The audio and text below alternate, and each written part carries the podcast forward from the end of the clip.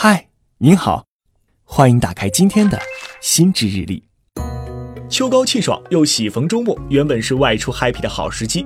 然而一早醒来，却把时间花在是喝牛奶、喝豆浆、喝果汁儿，还是薏仁水这种问题上的小主，一定是选择困难症发作了。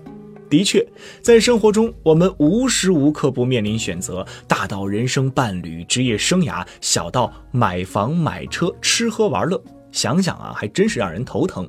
其实这个问题从古代就困扰着我们。早在十四世纪，法国哲学家布里丹就讲过他家毛驴的故事。这头毛驴面前摆着两堆品质、数量和距离完全一样的草料，可是他左瞅瞅，右看看，实在不知选哪个好。最后，这头作妖的毛驴活活饿死了。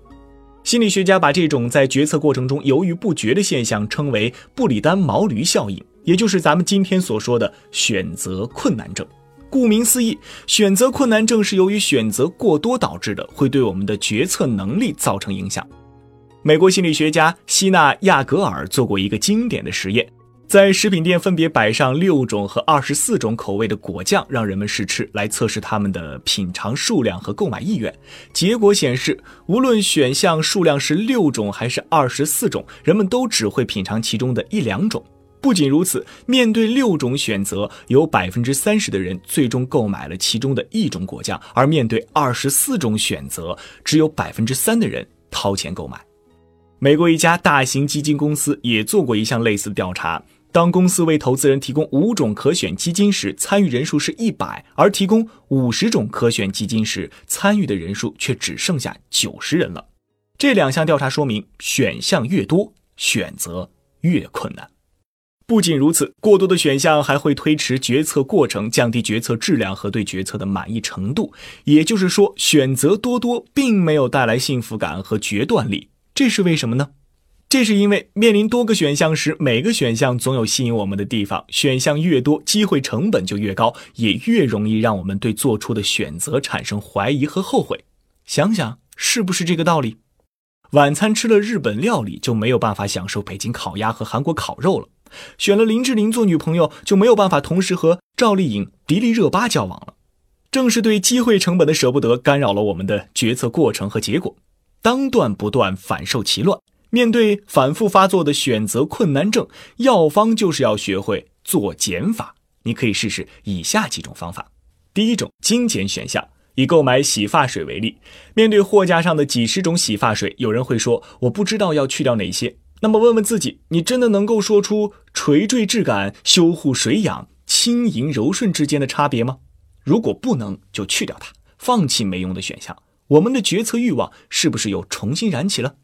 事实证明，当超市把货架上的二十六种洗发水减少为十五种后，销售额提升了百分之十。第二种，给选项分类。就算面对十五种洗发水，我们依然很难做出选择。但分为去屑、防脱和滋润三类后，思路是不是就清晰多了？把选项分门别类，能够帮助我们理清逻辑，快速做出选择。第三种，由简入繁。研究人员对购车者做过一个实验，同样面临五十六种车身颜色、十三种内饰和四种变速档的选择，从五十六种车身颜色开始选择的人多半中途放弃了，而从四种变速档入手的人大多坚持到最后。这是因为由简入繁做选择能让人更轻松、更有动力和成就感。以上三种方法对根治选择困难症有奇效。话又说回来。每天大大小小的事情那么多，可并不是每一件事都值得我们仔细论证。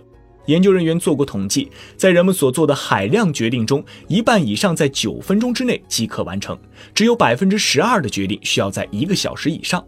这些九分钟内的决定大多无关痛痒，有一些小工具能够把我们从这些繁琐的决定中解放出来。比如，有个专门帮人点餐的 App。输入用餐人数、口味偏好、预算范围等等，它能帮你在十秒内点出一桌好菜。现在类似这样的小软件还挺多的，去探索一下吧。这就是今天想要和你分享的内容。最后，我想用列夫·托尔斯泰的一句话结束今天的话题：选择你所爱的，爱你所选择的。我是玉林，下期再见。